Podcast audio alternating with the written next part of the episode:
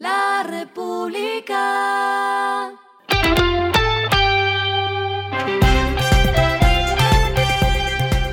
Al final de la jornada, esto es lo que debes saber sobre el comportamiento de los negocios, las finanzas y la economía. Las movidas de hoy fueron.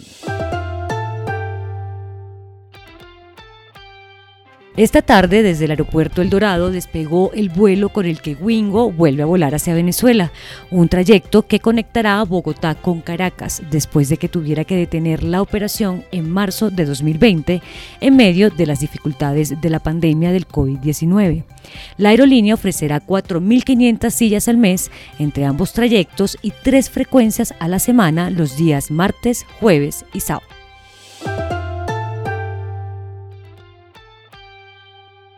Avianca lanzó su plataforma de sostenibilidad hoy, con la cual la aerolínea apunta a fortalecer su modelo de negocio sustentable y sostenible en el tiempo. La compañía ha identificado nuevos proyectos aliados y ha obtenido nuevos logros que serán compilados en la plataforma.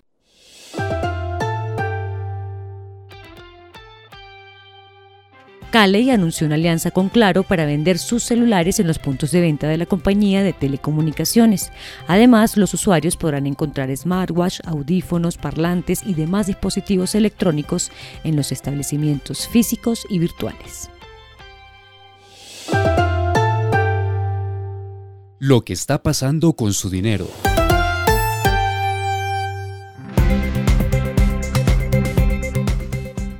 Hoy fue viral la denuncia hecha por varios clientes de Bancolombia en redes sociales sobre que sus cuentas de ahorro de un momento a otro aparecieron sin fondos o con menor saldo de los que tenían. Hay personas que aseguran que los bolsillos que crean en la aplicación terminan sin dinero, pues desaparece repentinamente o incluso hay quienes han compartido casos de personas que en su CDT también han sufrido la desaparición de sus ahorros o que hacen retiros en los cajeros pero no reciben el dinero y sí les aparece debitado. La entidad bancaria respondió a cada tuit que escribieran internamente al banco. El ER se contactó con Bancolombia y estamos a la espera del pronunciamiento.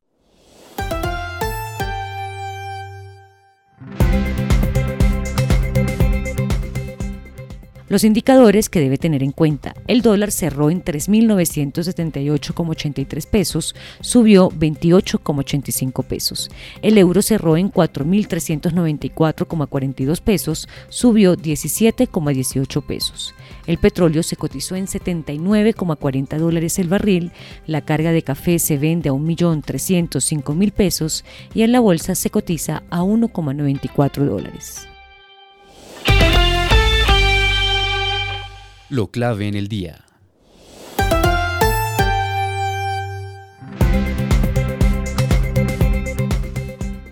Inició la fase de construcción del viaducto de la primera línea del metro de Bogotá, el cual tiene una extensión de 24 kilómetros. Leonidas Narváez, gerente de la empresa Metro de Bogotá, indicó que la proyección es que en 2027 inicien las pruebas del funcionamiento de esta línea.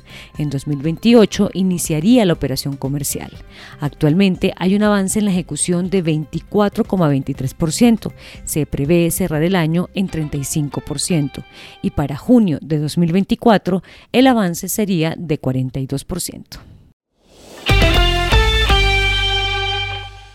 A esta hora en el mundo. El Fondo Monetario Internacional elevó su perspectiva para la economía mundial este año, estimando que los riesgos se han aliviado en los últimos meses después de que Estados Unidos evitó un incumplimiento y las autoridades evitaron una crisis bancaria en ambos lados del Atlántico. El Producto Interno Bruto Mundial se expandirá un 3% en 2023, dijo el FMI en una actualización de su perspectiva de la economía mundial publicada hoy martes. Si bien sigue siendo más bajo del crecimiento de 3,5% proyectado desde el año pasado, es mayor a la proyección de 2,8% que se había anunciado en abril. Y el respiro económico tiene que ver con este dato. La A propósito de que anoche jugó la selección de fútbol femenina en el Mundial de Australia venciendo 2 por 0 el equipo de Corea, hay que destacar que la futbolista colombiana Linda Caicedo pasará a la historia por el espacio que se ganó en el Museo de la FIFA. En el marco del Mundial se inauguró una exposición en Australia que busca destacar a las mejores caras del fútbol femenino y ahí está la camiseta de Caicedo con tan solo 18 años de edad, junto a las figuras más grandes de este deporte. República.